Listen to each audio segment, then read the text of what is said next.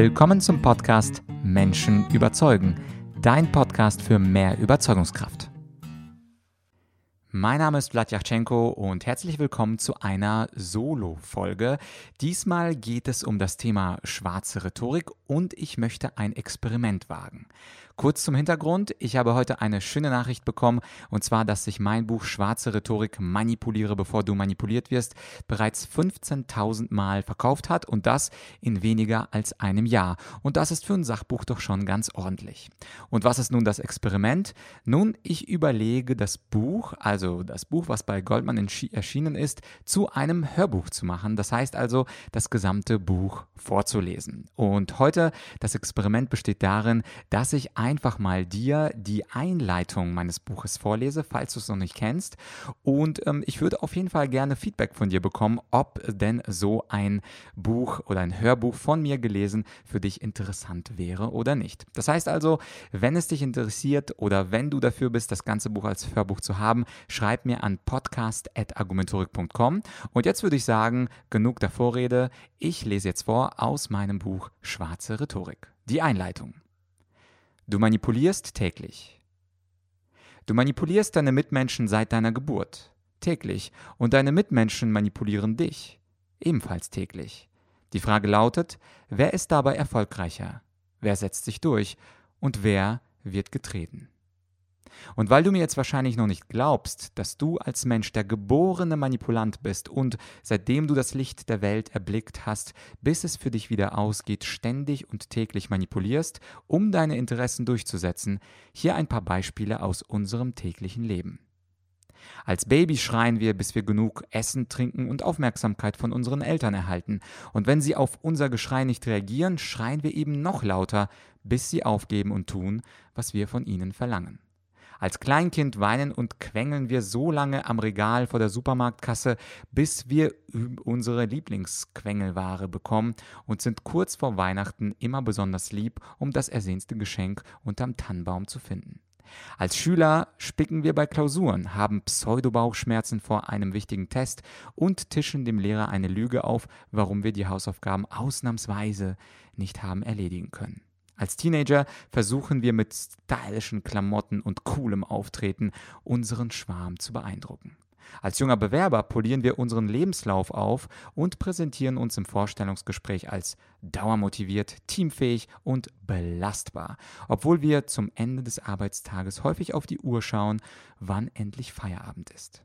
Als Kollege versuchen wir besonders nett zu sein, wenn wir von einem anderen Kollegen etwas brauchen. Als Vater und Mutter geben wir das Kind bei der Oma ab, um endlich etwas Ruhe und Zeit für uns zu haben, sagen aber unserem Sprössling, dass die Oma den Enkel ganz doll vermisse und dass das Kind deswegen zur Oma solle. Als Chef loben wir unseren Mitarbeiter mit den Worten, Sie sind der Einzige, dem ich diese wichtige Aufgabe anvertrauen kann. Denn wie sollte der Mitarbeiter dazu schon Nein sagen? Als Oma und Opa schließlich bestechen wir unsere Enkel mit Geschenken und erzeugen Schuldgefühle, damit sie uns häufiger besuchen.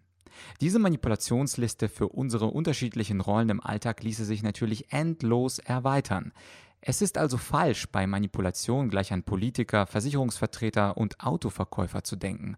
Wir alle sind, wie diese kleine Aufzählung aus einem typischen Leben zeigt, im Alltag mindestens genauso manipulativ.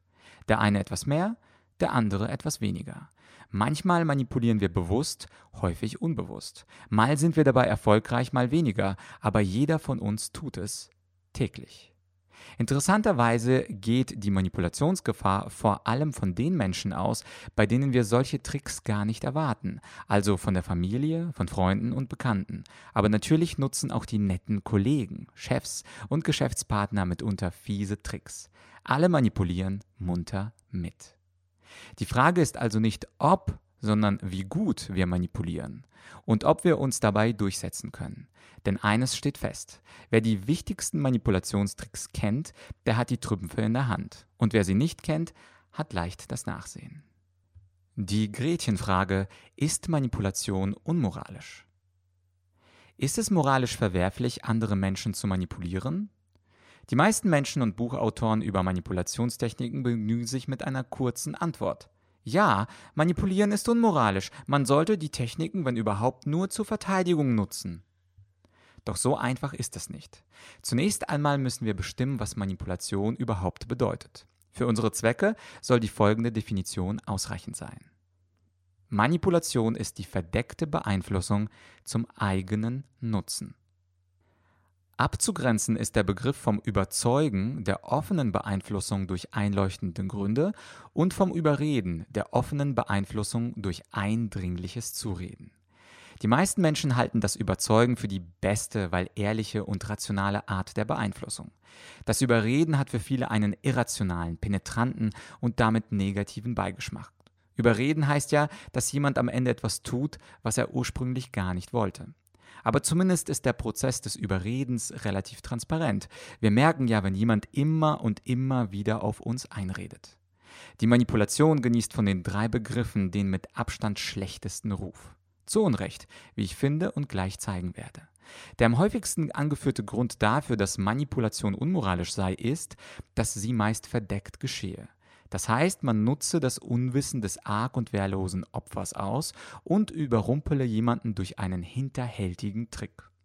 Doch nur weil etwas verdeckt, also ohne Wissen eines anderen geschieht, heißt es nicht notwendigerweise, dass es unmoralisch ist. Wenn ich zum Beispiel einen kleinen Brand im Vorgarten meines Nachbarn lösche, während er außer Haus ist und nichts davon bemerkt, dann ist es doch offensichtlich nicht verwerflich, oder? Na also. Aber auch wenn jemand etwas zu einem eigenen Nutzen tut, heißt das nicht zwangsläufig, dass es unmoralisch ist. Denn meine Handlung zu meinem Vorteil könnte für den anderen entweder gar keine Auswirkung haben, Fall 1, ich profitiere, der andere hat keinen Nutzen oder keinen Schaden, oder wir beide könnten dadurch etwas gewinnen, Fall 2, ich profitiere und der andere profitiert, ohne dass er die Manipulation dahinter bemerkt. Unmoralisch wird Manipulation erst dann, wenn man zu seinem eigenen Nutzen handelt und damit gleichzeitig vorsätzlich oder fahrlässig beim anderen einen Schaden verursacht. Es kommt also ganz darauf an, welche Art der Manipulation vorliegt und ob und inwieweit im konkreten Einzelfall eine unmoralische Handlung zu bejahen ist. Wodurch lassen sich die Menschen am ehesten manipulieren? Beim Manipulieren gibt es nicht die eine beste Technik, vielmehr ist es so, dass sich verschiedene Menschen durch unterschiedliche Techniken manipulieren lassen.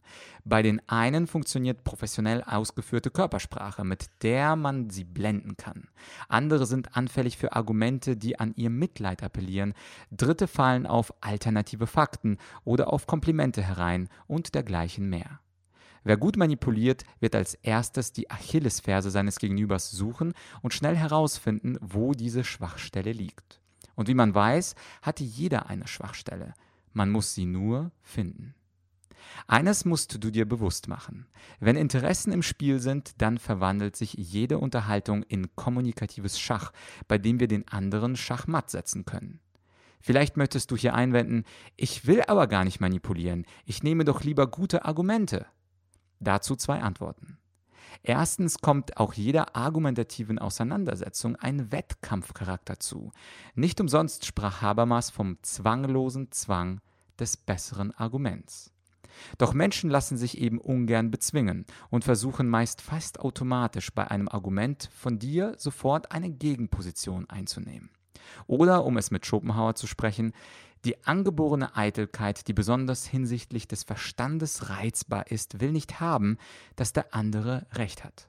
Der argumentative Wettkampf endet daher in den allerseltensten Fällen mit einem Du hast recht und in den häufigsten Fällen mit einem Patt, da keiner nachgeben will.